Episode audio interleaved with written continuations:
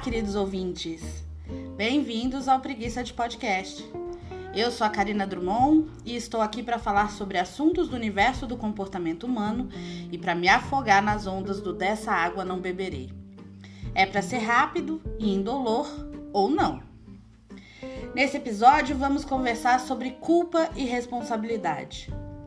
Não é fácil diferenciar culpa e responsabilidade, mas eu acredito que é muito importante fazermos essa diferenciação para que, principalmente nesses tempos, possamos encarar a vida de forma menos doída, mas ao mesmo tempo não sermos tão autocentrados que não levemos o outro em consideração. Para começar, vamos definir que culpa é uma emoção, é um sentimento e aquilo que sentimos é nosso. Somos tentados muitas vezes a deslocar a origem desse sentimento. É comum dizermos e ouvirmos também: Fulano me fez sentir culpa.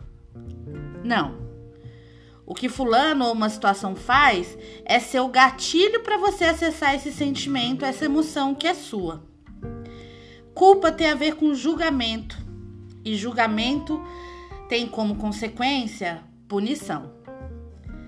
A questão é que a maior parte das nossas culpas vem de um julgamento interno e resulta sempre em autopunição.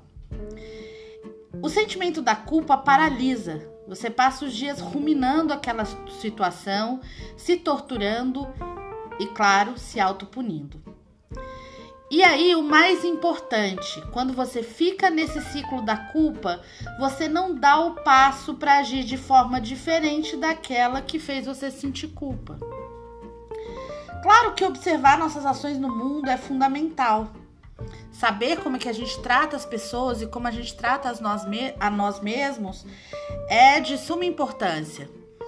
Porém, culpa vai além disso. Culpa é um sentimento que não leva a nada, que não faz com que você consiga dar os passos para sair da situação que faz você ficar sentindo culpa. Por isso, ao invés de sentir culpa, é muito mais funcional que a gente se responsabilize. Mas tá, o que, que é essa responsabilidade? Diferente da culpa, que é um sentimento, uma emoção, a responsabilidade tem muito mais a ver com uma resposta mais racional. Se a gente caminhar um pouco na raiz da palavra, a gente pode interpretar que responsabilidade é a habilidade de dar respostas a uma situação, a um sentimento, resposta adequada, ou seja, resposta funcional. A responsabilidade nasce da reflexão sobre as consequências das nossas ações no mundo. É um movimento que leva para ação, para o desenvolvimento, para a mudança. Então, se responsabilizar é entender dentro de uma situação qual foi a sua responsabilidade. O que você precisa reparar quando a gente se responsabiliza, imediatamente a gente entende que se eu cometi algum erro, independente da causa ou da, da, da forma com que eu tenha cometido esse erro, se eu me responsabilizo, eu preciso ir em busca da reparação. Então, diferente da culpa, a responsabilidade te coloca em ação, te coloca no movimento de entender o que você fez de errado, qual é a sua responsabilidade nesse erro e o mais importante, quais as ações você precisa tomar para reparar o que aconteceu de errado. Então não é um, um, ciclo de sentimento ruim. Na responsabilização, você não tem essa emoção ruim da culpa. A culpa é algo que dá um sentimento ruim interno.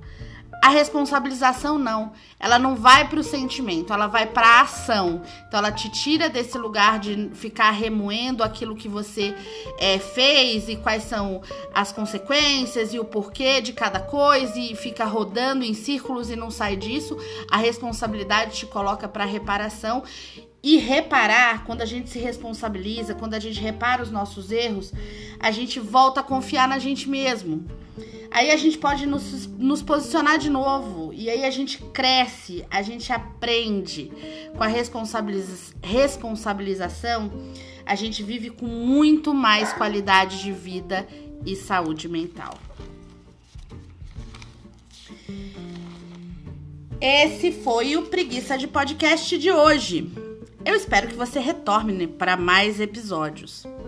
A gente pode continuar conversando lá no meu Instagram, Karina Drummond Psi.